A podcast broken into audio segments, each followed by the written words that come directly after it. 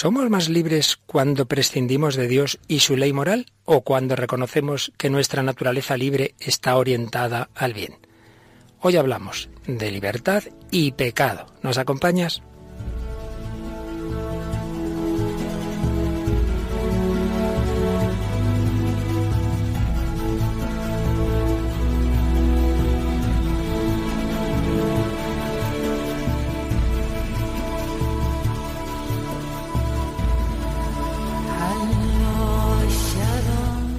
El hombre de hoy y Dios, con el padre Luis Fernando de Prada.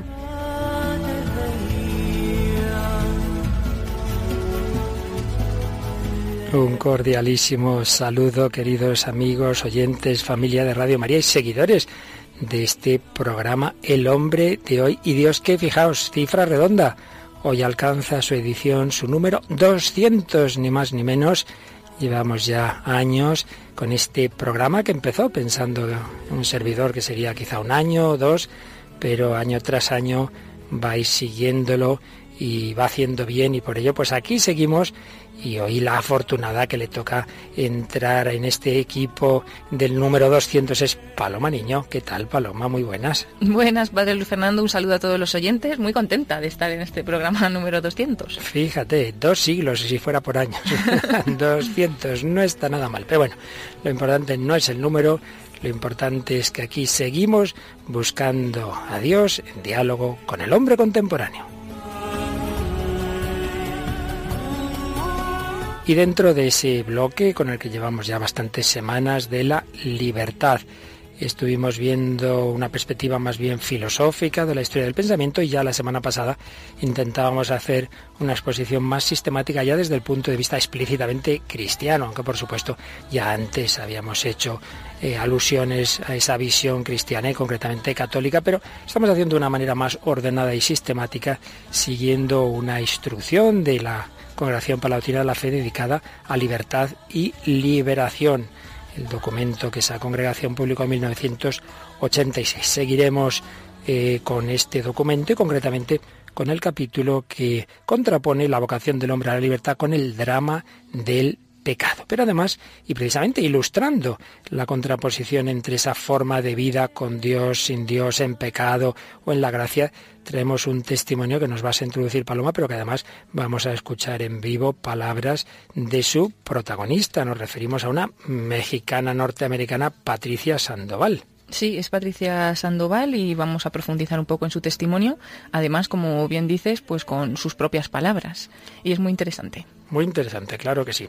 Luego, bueno, como en otras ocasiones, tenemos el corte de una película que también vemos en ella la marca del pecado, la marca de las adicciones. La película Días sin huella de Billy Wilder. Tiene sus añitos, 1945, pero un gran director, eh, películas clásicas y música ya mucho más reciente, volvemos a traer a un autor contemporáneo que a ti te gusta bastante. Sí, es de Manuel Carrasco, la canción que vamos a escuchar hoy se llama Libre y es de su último disco. Y junto a ella, pues canciones ya más explícitamente cristianas. Todo ello nos va a ayudar en esta ensalada que es el hombre de hoy y Dios, pero una ensalada que nos deja buen sabor de boca, que nos ayuda a todos. Como siempre, tenemos algunos testimonios, algunos correos o algunos mensajes en el muro de Facebook. De ellos sueles escoger alguno que nos traes hoy, Paloma. Pues tenemos el comentario de Teresa Montón López que nos dice, no es tiempo de medias tintas, del sí pero no. Una de las libertades del ser humano más grandes es decir a las claras en lo que se cree. Claro que sí, libertad para manifestar lo que creemos y pedir que nos respeten esa libertad de conciencia. Otro comentario es el de Pablo Yaso, que decía, a modo de proverbio, si a mis sueños les resto mis desvelos, tendré más sueños que desvelos, y menos odio y más amor en mis anhelos. Así que con poema y todo, estupendo, Pablo, muchas gracias. Y Paco Cabrera nos dice, haznos, Señor, conscientes de la hondura insondable de nuestro anhelo, para que te busquemos a ti, que lo has puesto en nosotros, y eres el único que puede responder a él. Pues ese es el trasfondo de estos 200 programas del hombre de hoy y Dios, que el hombre está hecho para buscar a Dios, solo Dios puede saciar nuestros anhelos de paz, felicidad y libertad. Vamos adelante con esta edición 200 del hombre de hoy y Dios.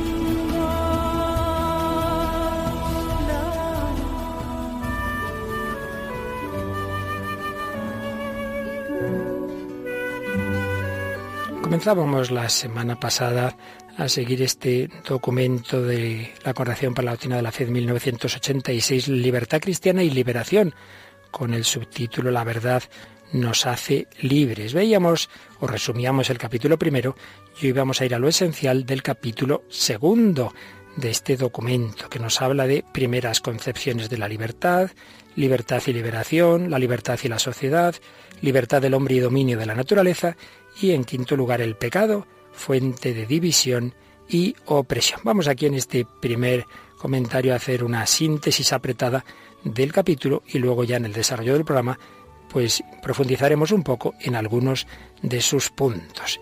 Comienza este capítulo haciéndose esta pregunta. ¿Qué es la libertad? ¿Quién es libre? Muchos responderían que es libre aquel que puede hacer lo que quiere sin vínculos externos.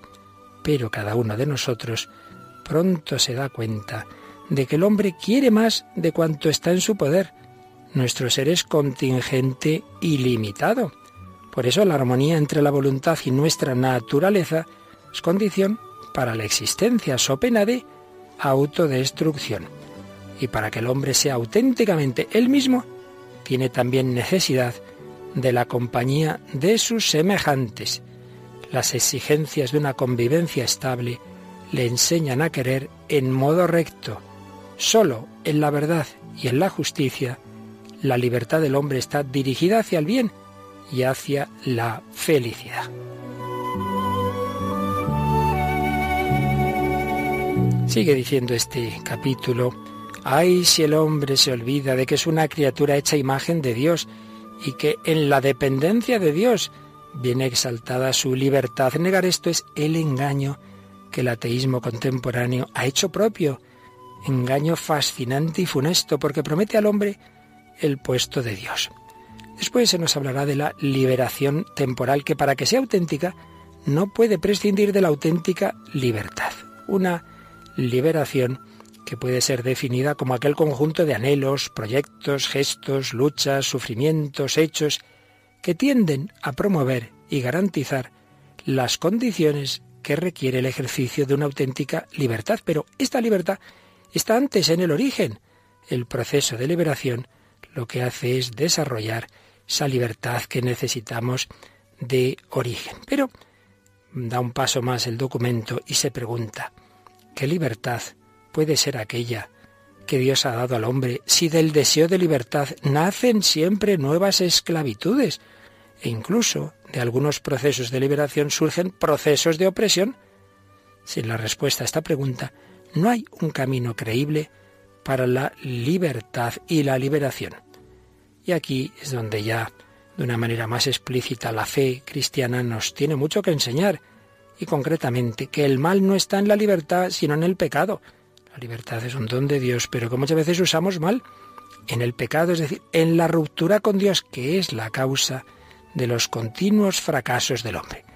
Y es donde hoy nos vamos a centrar más en ver cómo el espejismo del pecado promete libertad y es todo lo contrario. Esto para los hombres de hoy ya no es evidente, se ha perdido el sentido del pecado. El hombre encuentra la tentación de mentir a su propia naturaleza, quiere olvidar que es una criatura, quiere llegar a ser como Dios. Bueno, la tentación del pecado original, una tentación permanente, una negación de la verdad. El hombre quiere hacerse Dios y así cae en el engaño que le conduce a la propia autoalienación. Y como consecuencia de este pecado viene la ruptura de cualquier equilibrio interior y el desorden de la sociedad. Claro, si uno personalmente está mal, eso va a afectar a todas sus relaciones en la familia, en las diversas comunidades, en la nación, en el mundo entero. Y el peor desorden, culmen del pecado, será, nos dirá este documento, la idolatría, poner a una criatura en lugar de Dios y así el hombre, para satisfacer su sed infinito, que no encuentra ya la respuesta en el amor a Dios, se sirve de todo lo creado y de toda criatura para engrandecerse. Camino de falsedad que hoy vamos a intentar desentrañar. Libertad, liberación, pecado, de todo ello. Hablamos hoy.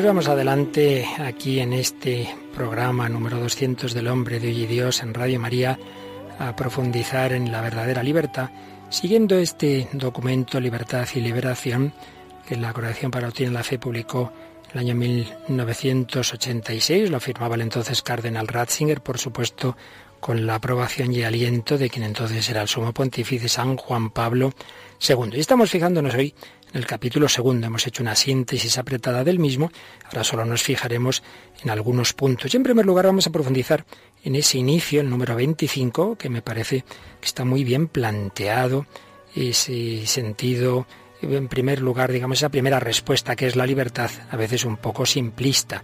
Nos dice este número 25, ¿qué es ser libre?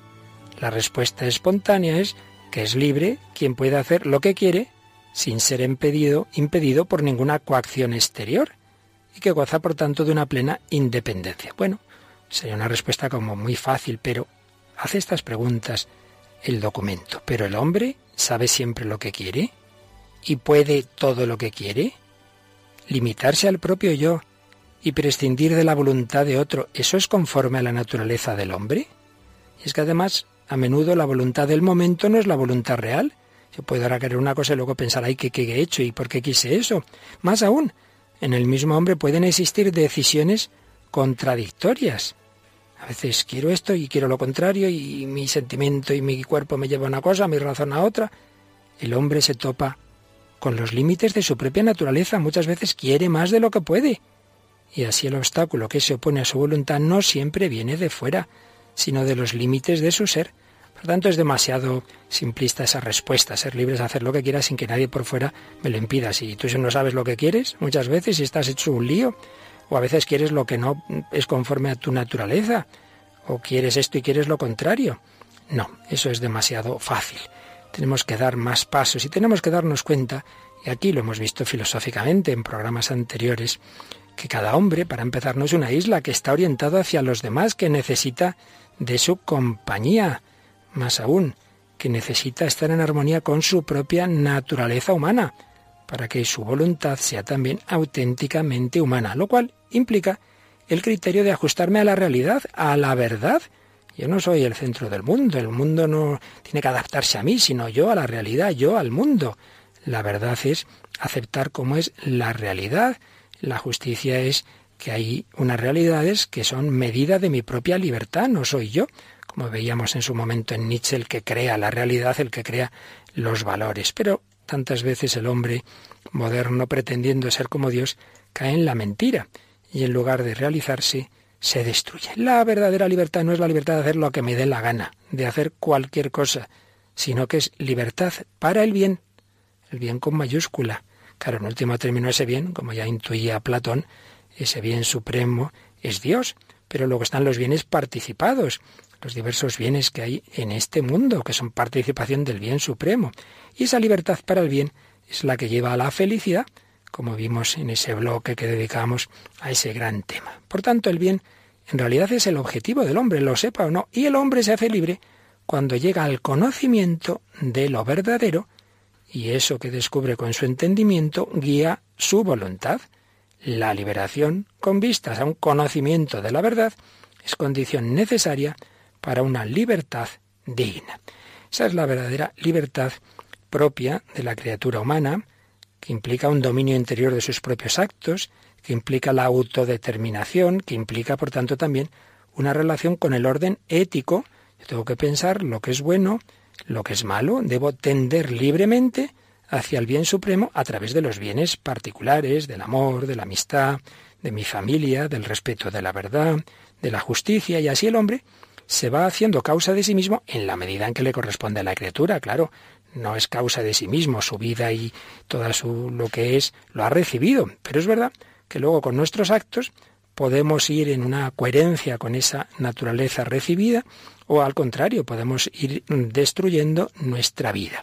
Hay una llamada de Dios en nuestra naturaleza que sentimos en la inclinación de nuestra naturaleza hacia el bien, hacia la felicidad en definitiva, hacia Dios. Pero siempre con la conciencia de que el hombre no tiene su origen en su propia acción individual o colectiva, sino en el don de Dios, que nuestra libertad es una libertad participada y que siempre está en esa realidad primordial que es que venimos de Dios y siempre estamos en esa dependencia de Él.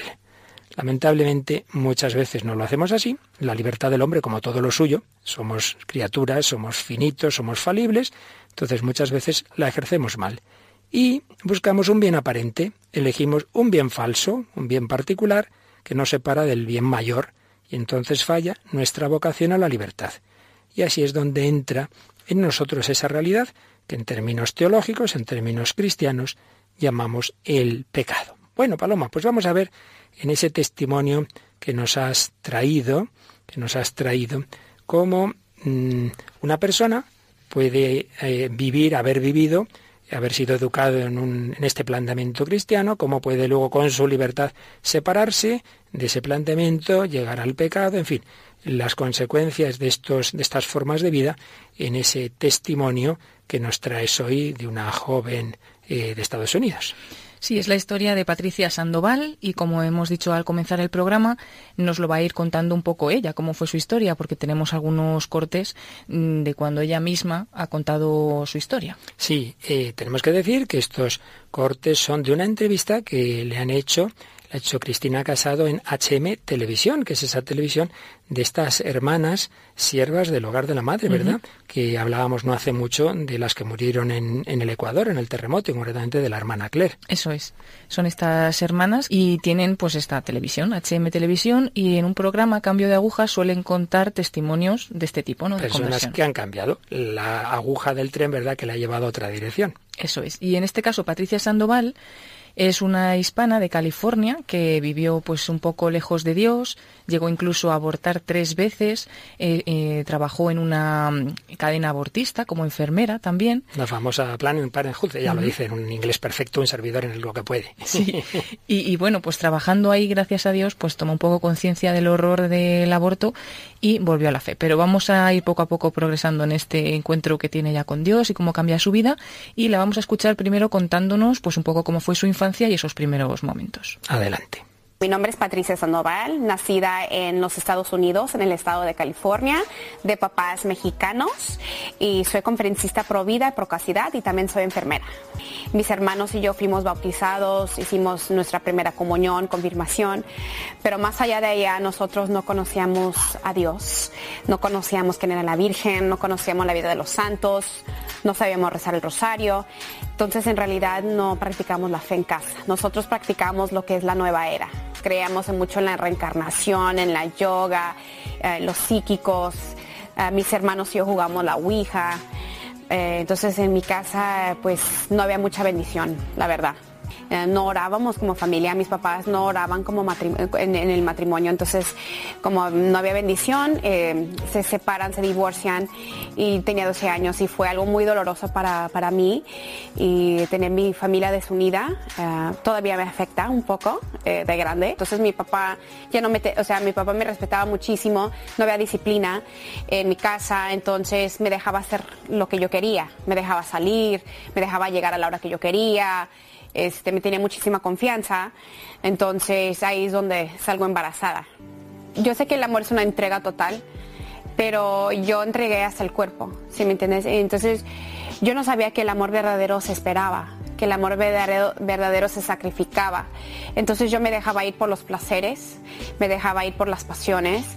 Y, sí, yo, yo en, aquel tiempo pensé, bueno, este, yo quiero mucho a mi novio, eso es amor y cuando tú amas a alguien tú te entregas cuerpo y entregas corazón, entregas todo, uh, sin pensar en las consecuencias en realidad. El primer aborto dije, bueno, son cinco minutos. Eh, es, algo, es un procedimiento muy corto. La doctora ha tenido un aborto. Le hizo dos abortos a su hija. Su hija está bien. Yo voy a estar bien también. Yo confiaba mucho en mi doctora. Y dije, bueno, no voy a llorar. Soy fuerte, son cinco minutos. No es nada, es una bolsa de células. Este, todavía no es un bebé. Entonces yo decidí dominarlo. Dominar el aborto, eh, dominar todo. Y me hice la fuerte. Entonces después del primer aborto no derramé ni una lágrima, nada. Pero sí me afectó mucho mi mentalidad y mucho mis emociones, porque me sentía vacía, me sentía triste. ¿Tu conciencia estaba tranquila? Mira que la verdad que no, porque al principio yo decidí tenerlo. Entonces yo me agarraba el vientre, yo le cantaba, yo le hablaba. Pero después cuando decidí que no era nada, que era una bolsa de células, mi conciencia, algo en mí me decía traidora, hipócrita. Primero este, le cantabas y le hablabas a tu vientre y ahora queda un hueco. O sea, sentí como que después del primer aborto como que la vida se salió de mí. Pero sí, o sea, después del primer aborto decidí enterrar esa memoria en lo más profundo de mi ser y no contarle a nadie. Entonces muchas cosas se bloquearon de mi memoria también. Estamos escuchando en El Hombre de Dios fragmentos de la entrevista que le hacían a Patricia Sandoval en HM Televisión, un primer fragmento. Uy, madre mía, en estos pocos minutos, Paloma, ¿Cuántas enseñanzas podemos sacar? ¿Qué te ha parecido? Sí, impresionante, ¿no? Primero, pues como su vida en la infancia, con su familia, pues un poco de lío de creencias. Eh, dice que incluso con sus hermanos practicaba la Ouija y demás. Y bueno, todo aquello le fue dejando un vacío, le fue dejando, no sé, hasta que empezó a caer en, en diferentes cosas y como dice ella, pues quedé embarazada por, por primera vez.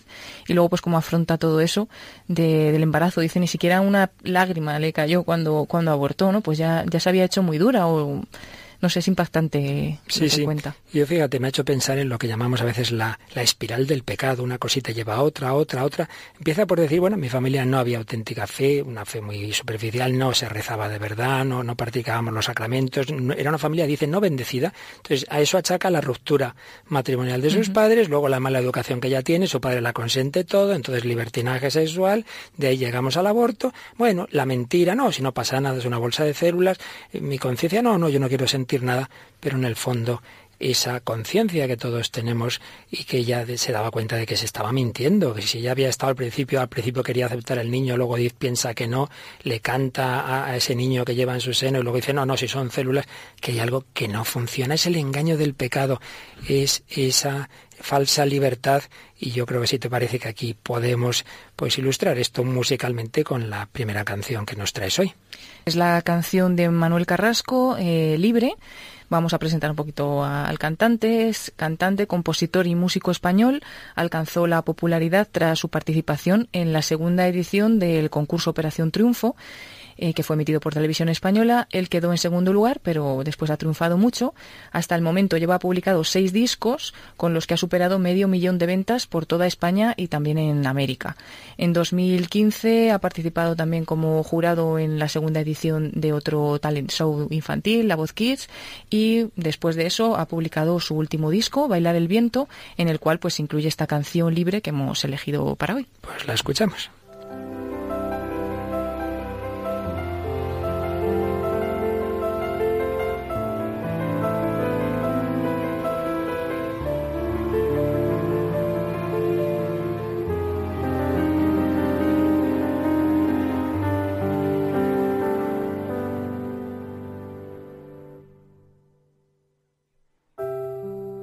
Casa sin vida y un reloj que no marca. Ese hombre a su lado no la entiende ni esta. Las flores que un día le regaló su hermana. Un pecado en la cama que mejor ocultar se cansó de vivir agarrada al recuerdo. Cada invierno otra vez esperando el milagro. Y así a veces sueña que el mar se la traga. Como atreverse la rutina en llamas se ahoga el canto de su corazón. Esa mujer necesita del viento para que su alma se la lleve lejos y su silencio lo pueda gritar con tanta fuerza libre que nadie tiene la culpa del tiempo que va dejando que los sentimientos se vuelvan tibias caricias sin más. Y ya no quede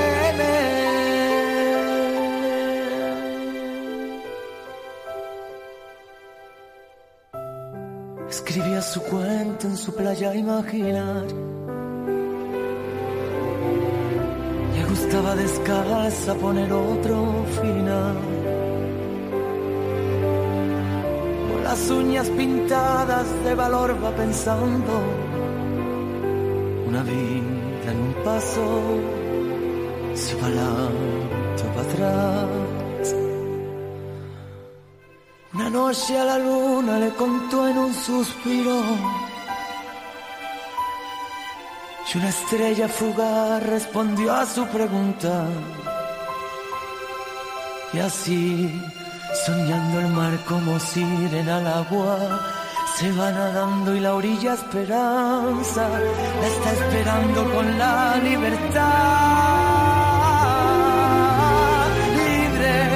Necesita del viento.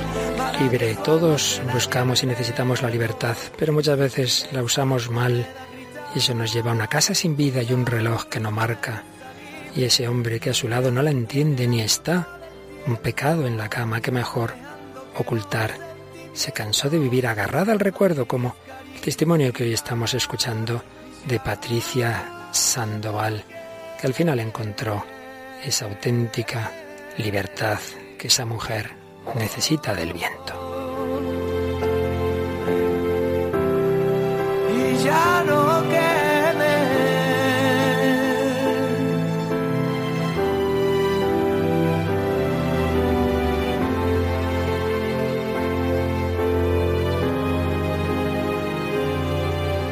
Libertad verdadera, libertad falsa que nos lleva a la esclavitud. Aquí seguimos en el hombre de hoy y Dios, Paloma Niño y un servidor, Padre Luis Fernando de Prada. Y Paloma, antes de seguir con el testimonio de Patricia, vamos a ver cómo también, si en el caso de Patricia, ese pecado le llevó a lo que oíamos antes del aborto. Vamos a escuchar en una película un fragmento que nos habla de esa otra adicción al alcohol en esta, en esta película que nos traes hoy, Días sin huella.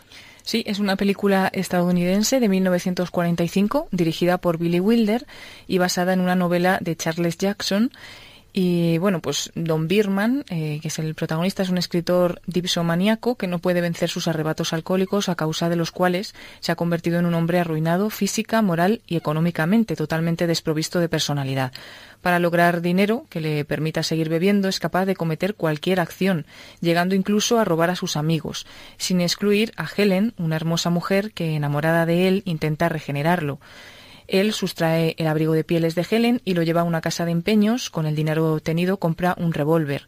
Y a pesar de este lamentable incidente, Helen le sigue ayudando y animando para que escriba una novela que relate su tragedia personal. Y bueno, es uno de los alegatos cinematográficos más notables contra el alcoholismo. Pues escuchamos un, un pequeño corte de esta película de Billy Wilder. Naturalmente surge el problema del transporte hasta el campo. ¿Cómo pasar de contrabando estas dos bombas ante las narices de la guardia? Envolveré una botella en un ejemplar de una revista para que mi hermano la descubra inmediatamente. Quiero que la descubra porque así se quedará tranquilo. La otra botella, venga aquí. La otra la voy a meter en la maleta de mi hermano. Él mismo la transportará, sin saberlo, claro. Y luego, mientras saluda a los guardeses, yo saldré a esconderla en el hueco del viejo manzano. Ah, señor Birnam, ¿por qué no lo deja una temporada? Posible que ni lo toque mientras estoy allí, ni una gota. Lo que no entiende nadie es que hay que saber que se tiene al alcance, que se puede conseguir si se necesita. No puedo estar aislado del alcohol. Es horrible, me vuelvo loco. Sí, ya lo sé, conozco a muchos hombres así. Ponen una botella en un estante. Lo único que quieren es mirarla. Ni siquiera se llevan un sacacorchos para estar seguros. Pero de pronto agarran la botella y a mordiscos la abren. Nada, una palabra más en ese tono y hablo con mi abogado para el divorcio. Supuesta libertad, hacer lo que me da la gana, que nos la va quitando en realidad esa auténtica libertad. Días sin huella. Pero volvemos al testimonio real y muy actual de esa norteamericana de origen mexicano, Patricia Sandoval. La habíamos dejado, eh, Paloma, cuando tras el divorcio de sus padres, la mala educación que va teniendo, su libertinaje sexual, queda embarazada y comete un primer aborto. ¿Qué pasó después? Porque hubo más abortos, ¿no? Eso es, no se quedó solamente en uno, en eso que hablábamos, ¿no? De la espiral del pecado, pues continuó todavía más, porque en apenas año y medio quedó embarazada tres veces y la tre las tres veces abortó. Eh, ella decía, ¿cómo es posible que en año y medio me quedo embarazada tres veces? No entendía por qué me fallaban los anticonceptivos, por qué no funcionaba si esto supuestamente era el sexo seguro. Y esta vez ya no quería sentirme culpable la conciencia que me decía traidora, esa conciencia que me daba vergüenza de que había abortado, pues ya no me permitía más, ¿no? Y ya no lo quería hacer sola. Como no lo quería hacer sola, al tercer aborto se llevó consigo a su novio. Y aquí un poco cambió porque durante ese aborto el novio eh, lloró ella seguía igual de... El novio quería al niño. El novio quería al niño, ella no, entonces tuvo que abortar y él allí presente en el aborto pues, pues lloró. Y ella cuenta, él quedó muy afectado y yo no. Yo era una piedra, yo no me sentía mal, no me sentía triste, me daba pena y me sentía culpable, pero no podía derramar ni una lágrima. Y cuando vi que él sí podía llorar, en ese aborto, pues ahí me di cuenta. ¿Qué pasa con mi corazón? ¿Cuándo se hizo tan frío? ¿Por qué mi novio puede llorar un aborto y yo no? Entonces se instaló en ella una mentalidad de huir de todo, de escapar, dejó al novio y cambió de ciudad. En su nueva residencia supo que una clínica de abortos, también de Planned Parenthood, buscaba una enfermera bilingüe y se puso a trabajar en esta clínica de abortos. Es decir, cuando tiene esa crisis tras su último aborto, lo que hace es dejar al novio y ponerse a trabajar como enfermera en una clínica abortista. Pero lo que son los caminos de Dios, cuando empieza a trabajar ahí, va a ocurrir lo que vamos a escuchar ahora en este segundo corte del testimonio. Mira, pues al principio yo pensé que, que, yo iba a estar ayudando a las mujeres, que yo iba a estar ayudando a los jóvenes, entonces yo estaba muy entusiasmada, o sea, muy contenta de ser parte de ellos, pero eh, trabajando ahí es cuando me di cuenta de la verdad, de que todo era una mentira, todo era un engaño. Entonces a mí me dijeron, bueno, aquí en esta clínica prohibido usar la palabra bebé, eh, él, ella, mamá o papá. Lo más importante de esta clínica es nunca dejar que la mujer mire la pantalla durante su ecografía antes del aborto. Y cuando la encargada me dice, eh, Patricia, tú te encargas de que ninguna chica falte a su cita de aborto. Si miras que tienen mucho miedo, tú tienes que hacer todo en tu poder para que ella no falte y tú les vas a decir que tú tuviste tres abortos y que van a estar bien y que es una bolsa de células. Al principio quedé un poco confundida porque dije, no es posible que ellos me estén entrenando a ocultar algo. Eh, pero todavía no entendía, no entendía mucho. Eh, entonces era cuando asistí al primer aborto de una joven de 16 años, tenía tres meses de gestación su bebé, pero todavía yo creía que era una bolsa de células. En mi pensamiento yo decía, bueno, hasta los cinco meses es un bebé en realidad. Y cuando me tocó buscar las partes de los bebés, o sea, de ese bebé me tocó buscar los brazos, la pierna, la cabeza. Es cuando dije, esto no es una bolsa de células, esto es un ser humano. Estábamos viendo en el documento de la Coración Palotina de la Fe, Libertad y Liberación, que la auténtica libertad se basa en la verdad y viceversa el pecado tiene que falsear la realidad.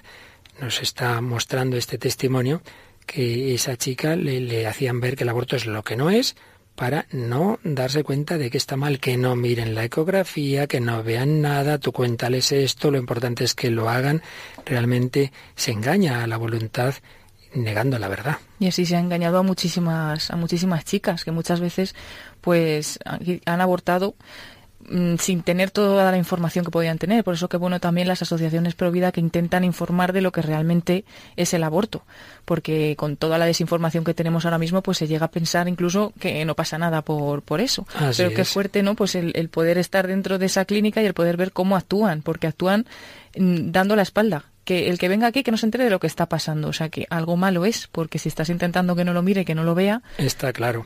Y así entendemos en este caso concreto de esta chica lo que nos dice este documento, cómo la voluntad de ser libre está viva en cada persona y sin embargo esa voluntad desemboca en la esclavitud y en la opresión. ¿Por qué?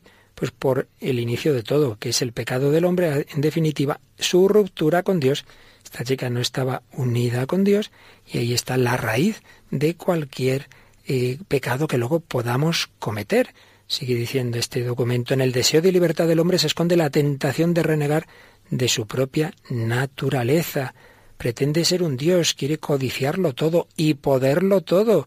Seréis como dioses, es la perversión del sentido de la propia libertad. El hombre se desgaja de la verdad poniendo su voluntad por encima de esta, la voluntad por encima de la verdad y así se destruye y se autoaliena. y por eso dice el número 38 de este documento que el pecado es raíz de las alienaciones humanas. Pecando el hombre se engaña a sí mismo y se separa de la verdad, niega a Dios y se niega a sí mismo. Bueno, pues lo que vamos a escuchar, Paloma, ya el tercer corte que hemos traído de esta entrevista testimonial que le hacían en HM Televisión va a confirmar esto, como el pecado llevó a esta chica a la autodestrucción, pero por supuesto también al encuentro con la misericordia de Dios. Escuchamos este último fragmento. Rompo con Planned Parenthood, quedó totalmente traumada, este, reconociendo de que yo había abortado tres veces y maté tres veces, que yo asesiné a tres hijos míos propios y aparte siendo cómplice ayudando a otras mujeres a matar a sus hijos, engañándolas. Entonces me metí mucha, en mucha culpabilidad, en mucho dolor y me metí muy fuerte en la droga. Pierdo todo, pierdo mi casa, pierdo mi carrera, pierdo mis estudios, pierdo mi familia, mis amigos y quedo tres este, años tirada, totalmente drogada en mi dolor, en las calles. Ah, un día toqué, bueno, es el día que yo sentí que había tocado fondo porque no tenía a nadie. Literalmente yo estaba sola en una banqueta llorando y lo único que tenía era Dios. Yo recordaba el catecismo, yo recordaba Jesús, recordaba que, que Dios era mi papá. Lo poco que recordaba de Dios, empecé a hablar con Él y lo sentí en mi corazón muy fuerte. Y cuando yo miro al cielo, le digo, perdóname por lo que he hecho. Y gracias por todas las bendiciones que me has dado, por mi familia, porque era feliz, porque tú me lo diste todo y yo destruí mi vida. Y en ese momento eh, empecé a llorar y entre mi llanto sentí un abrazo. Y cuando yo abro mis ojos, está una jovencita con ojos azules, llenos de misericordia, me dice, Jesús te ama. Eh, mientras que tú estabas aquí llorando, sentada, yo te miraba por aquella ventana y Dios me habló y me dijo que te dijera que te amaba y que Él está contigo hasta los finales de los tiempos. Entonces esa chica me levanta de la calle y me lleva a casa. Y cuando me lleva a casa, gracias a Dios mi mamá ya había tenido una conversión.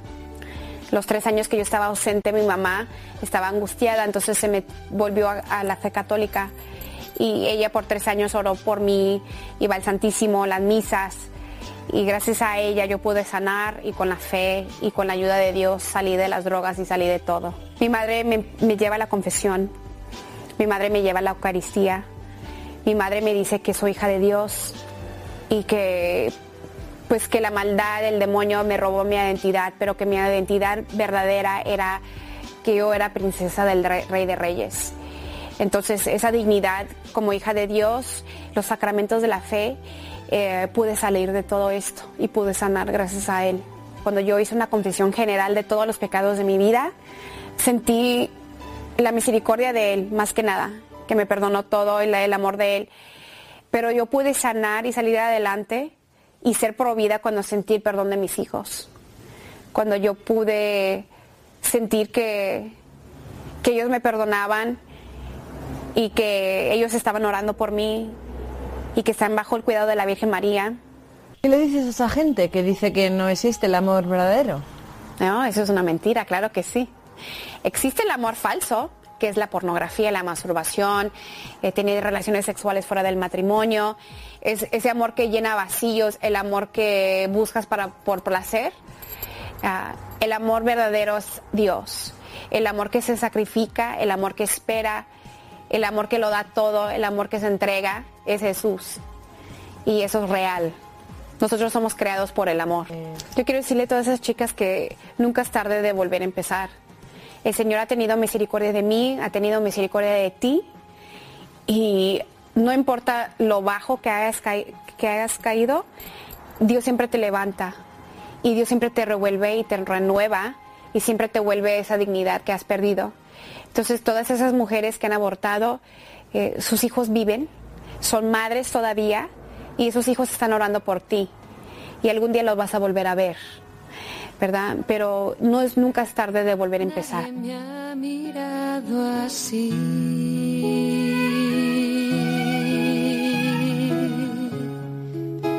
Sin fijarse en mi miseria.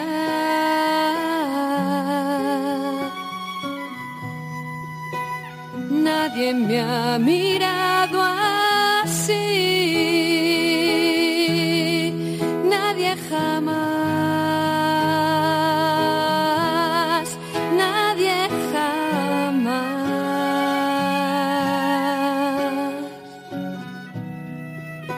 Nadie me ha buscado así. Bueno, no está mal, Paloma. Menudo testimonio de Patricia Sandoval. Toca fondo, llega a estar tirada en la calle, pero se encuentra con esa misericordia de Dios. ¿En qué te has fijado de esta última parte del testimonio? Pues quizás en ese momento, ¿no? Cuando ella está más decaída, cuando ya no tiene a nadie, cuando está más sola, ¿no? Pues en ese momento Dios todavía, Dios nunca te deja, ¿no? Dios tampoco te deja en ese momento. Y cómo salió ese encuentro además de esa forma tan impresionante, ¿no? Porque una chica que estaba mirándole por la ventana, pues eh, baja y le dice, Dios me ha dicho que te diga que Él está contigo.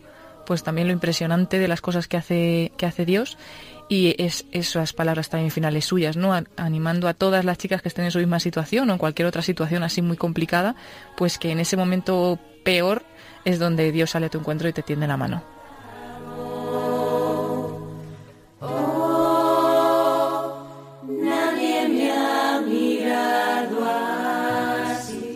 Pues sí, realmente podemos sacar muchas enseñanzas en esa fase final del proceso hacia abajo, digamos, tras descubrir realmente lo que era el aborto como enfermera en esa clínica abortista, ella, que lo había cometido tres veces y que había ayudado a algunas mujeres a hacerlo hasta que dijo, ya no puedo seguir en esta mentira, en este crimen, no puedo. Y se queda tan mal que cae en la droga, tres años caída, tirada por la calle, como le dijo su madre, el demonio me había robado mi identidad, mi auténtica identidad, esa frase preciosa que le dice su madre, tú eres princesa del rey de reyes. Claro que sí, esa auténtica identidad del cristiano llamado a unirse con Jesucristo, rey de reyes. Ay, pero ya con todo lo que he hecho he usado mal mi libertad, he caído en el pecado, es verdad, y por ello hay que reconocerlo. La misericordia no es negar la verdad, no es negar el pecado, no es da todo igual. Jesús le dice a la adúltera, anda y no peques más. La perdona, pero la perdona diciéndole, no peques más. Por eso a veces hay que tocar fondo y darnos cuenta del daño que nos hace ese mal uso de la libertad, darnos cuenta de esto que nos dice este documento de la Congregación para la Doctrina de la Fe. Pecando el hombre se engaña a sí mismo y se separa de la verdad, niega a Dios y se niega a sí mismo cuando busca la total autonomía y autarquía. La alienación respecto a la verdad de su ser de criatura amada por Dios es la raíz de todas las demás alienaciones. Y la escritura muestra que el curso de la historia mantiene un lazo misterioso con el obrar del hombre, que desde su origen ha abusado de su libertad, alzándose contra Dios. Ahí están esas consecuencias del pecado original, que hacen que nosotros, privados de la gracia divina, hayamos heredado una naturaleza mortal, incapaz de permanecer en el bien e inclinada a la concupiscencia. Pero ¿por qué hago el mal que no quiero y no hago el bien que quiero?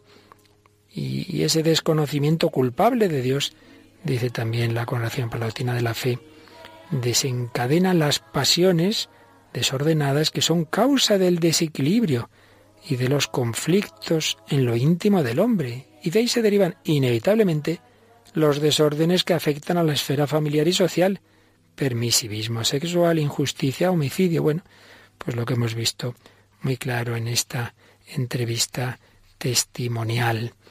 Pecado nos va rompiendo.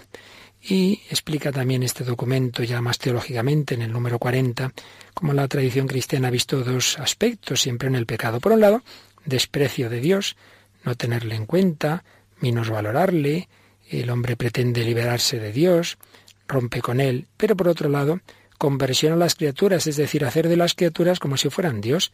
Y claro, el hombre pecador, el que rehúsa adherirse a Dios, acaba llevado necesariamente a ligarse de una manera falaz y destructora a la criatura. En esa vuelta hacia la criatura concentra su anhelo insatisfecho de infinito.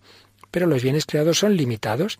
También su corazón corre del uno al otro, siempre en busca de una paz imposible. El hombre que no está centrado en Dios va buscando reflejos de Dios hoy en esta persona, mañana en la otra, ahora en el dinero, ahora en la fama, ahora en no sé qué, lo otro. Nunca encuentra la auténtica paz. Pretende ese hombre encontrar su centro y unidad en sí mismo, pero ese amor desordenado de sí es la otra cara del desprecio de Dios. Claro, todo esto llega al culmen cuando se niega explícitamente a Dios, cuando no interesa que Dios exista ni que haya una ley moral. El hombre quiere decidir sobre lo que es bueno y lo que es malo. Yo digo que esto es bueno, pues ya está, que me digan lo que quieran. Pero aunque sea entrar un momentito ya en el capítulo tercero de este documento, ya en positivo, Liberación y Libertad Cristiana, podemos ver en el número 43, pues justamente cómo terminaba este testimonio que ya hemos oído. Esa chica cuando está ya tan hecha polvo, cuando está tan caída, cuando está llorando en un banco en la calle, y esa otra chica la ve desde una ventana y se le acerca, movida por Dios, a decirle Dios te quiere, tal como eres, tal como estás, y empieza ese camino de recuperación. Su madre, que ya se había convertido, la ayuda a volver a la fe, la ayuda a confesarse, y ella siente ese perdón de Dios en esa confesión. Y además te ha fijado, Paloma, también muy bonito. Realmente cuando yo me sentí perdonada es cuando sentí que mis hijos me perdonaban, esos niños a los que había abortado. Sí, entendió que ella seguía siendo madre, ¿no? Que también es el mensaje que da a todas las madres que puedan estar en la misma situación, que sigue siendo madre y que esos hijos la han perdonado. Entonces ella se sintió también perdonada y ya dice que incluso en ese momento empezó, pudo empezar a ser provida, a empezar a ayudar a otras madres. De hecho, de hecho es una cosa que a veces se olvida, ¿no? Algunos se olvidan de que Juan Pablo II, el gran defensor de la vida, en su encíclica Evangelium Vitae, precisamente tiene una alusión a este punto y dice aquellas mujeres que habéis abortado, no os desaniméis, Dios está deseando perdonarnos y también vuestros hijos, pedirles a ellos que estarán en el cielo, pedirles el perdón. Invitaba a Juan Pablo II a hacerlo y esta chica dice que lo sintió, que sintió que esos chicos, que esos sus niños la perdonaban. Pues digo, podemos ver esto que le ocurrió a ella, pues descrito también en este número 43 del documento Libertad y Liberación, cuando dice, la historia humana, marcada por la experiencia del pecado, nos conduciría a la desesperación si Dios hubiera abandonado a su criatura. Si esa chica no se le acerca a nadie a decirle Dios te ama, Dios te quiere, se hubiera quedado ahí tirado, hubiera muerto como tantos otros de una sobredosis, del SIDA, de cualquier cosa. Pero las promesas divinas de liberación y su victorioso cumplimiento en la muerte y resurrección de Cristo son el fundamento de la gozosa esperanza de la que la comunidad cristiana saca su fuerza para actuar al servicio del amor, de la justicia y de la paz. El Evangelio es un mensaje de libertad y una fuerza de liberación. Pecado promete libertad, nos engaña, nos destruye, y Cristo que nos da una ley, la ley de Cristo sin embargo es una ley que nos da la libertad porque la verdad nos hace libres, una verdad que es amor, que es misericordia, que nos perdona, pero para ser perdonados tenemos que pedir perdón y reconocer lo que hemos hecho mal y volver a empezar. Las últimas palabras que decía esta chica, a quien haya cometido cualquier pecado, que no tenga miedo de volver a empezar, que el Señor es capaz de rehacerte. Y vaya que rehace a esta chica que después de haber cometido tres abortos y ha ayudado a otros abortos, hoy es una gran activista provida. Vamos a pedírselo al Señor. Terminamos con esa bella canción del padre Gonzalo Mazarrasa, pero interpretada por otro sacerdote, el padre Ricardo Vargas, buscador de oro. Todos somos buscadores del oro, de la felicidad, de la libertad, pero hay que saberlo encontrar bien.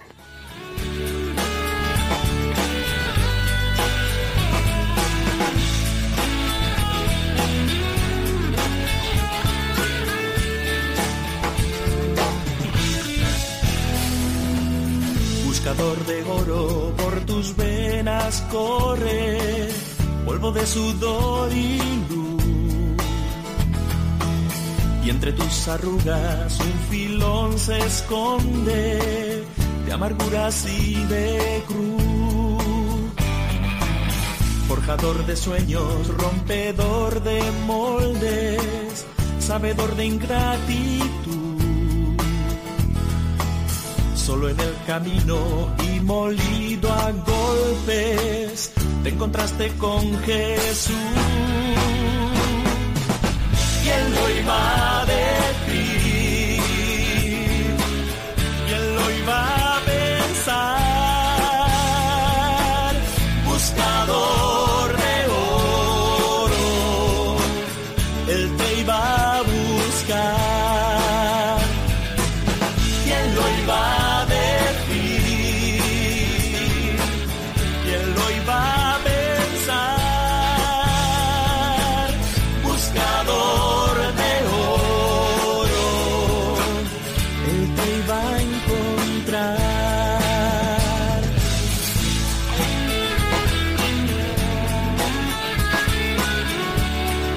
Buscador de oro, el te a encontrar. Jesucristo encontró a esta chica caída al borde del camino y como buen samaritano la levantó, la llevó a su iglesia, a la posada donde la curó con el perdón, con la misericordia, con los sacramentos de la iglesia. Vividor de horrores, de la peor esclavitud, la que va por dentro del libro aquel hombre que colgaba de una cruz. Muerto entre los muertos, pobre entre los pobres, solo te quedabas tú. Rumbo a ningún puerto, pescador sin nombre, te encontraste con Jesús. ¿Quién lo iba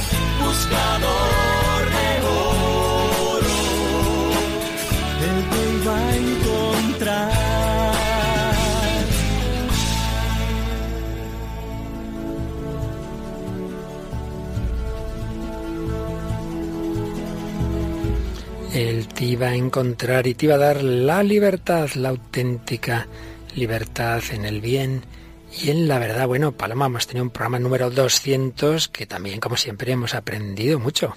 Eso es, sobre todo yo me quedo con ese, ese punto, ¿no? De que Dios nos acompaña siempre, que su misericordia está siempre con nosotros y que estemos en el- la situación en la que estemos, pues Él nos salva, ¿no? Sobre todo creo que si alguien nos está escuchando que esté en algún problema, pues este programa le puede ayudar mucho. Siempre hay esperanza y eso queremos transmitir en Radio María, la fuerza de la esperanza, como nos decía el Papa Francisco en aquella audiencia de octubre de 2015. Radio María transmite la auténtica esperanza, la que brota de la resurrección de Cristo, la que dice que nuestro pecado, nuestro mal no tiene la última palabra, que siempre es posible empezar de cero. Transmite esta esperanza con tu oración, con tu apostolado y también ayúdanos a hacerlo en Radio María. Os recuerdo que necesitamos la ayuda de todos. Y en este último día del mes de mayo, en este último día, en este día de la visitación de María, que hemos renovado nuestra consagración a la Virgen, pues ese último empujón a la campaña que hoy hemos clausurado, que clausuramos hoy, de la campaña de mayo para seguir adelante extendiendo la esperanza. Ya sabéis, podéis llamar al 902-500-518 para vuestros donativos y también eh, podéis escribir a nuestro correo para cualquier comentario testimonio sobre este programa o lo que queráis. El correo que es el hombre de hoy y Dios arroba radiomaria.es. Y también podéis dejar vuestros comentarios en el muro de Facebook escribiendo El hombre de hoy y Dios. Pues Paloma Niño, muchísimas gracias como siempre. Gracias Padre Luis Fernando y un saludo a los oyentes. Y a todos vosotros, queridos amigos, que hombres y mujeres contemporáneos de hoy, buscáis a Dios, buscáis la libertad, buscáis la felicidad. Que Dios os bendiga y hasta el próximo día, si Él quiere.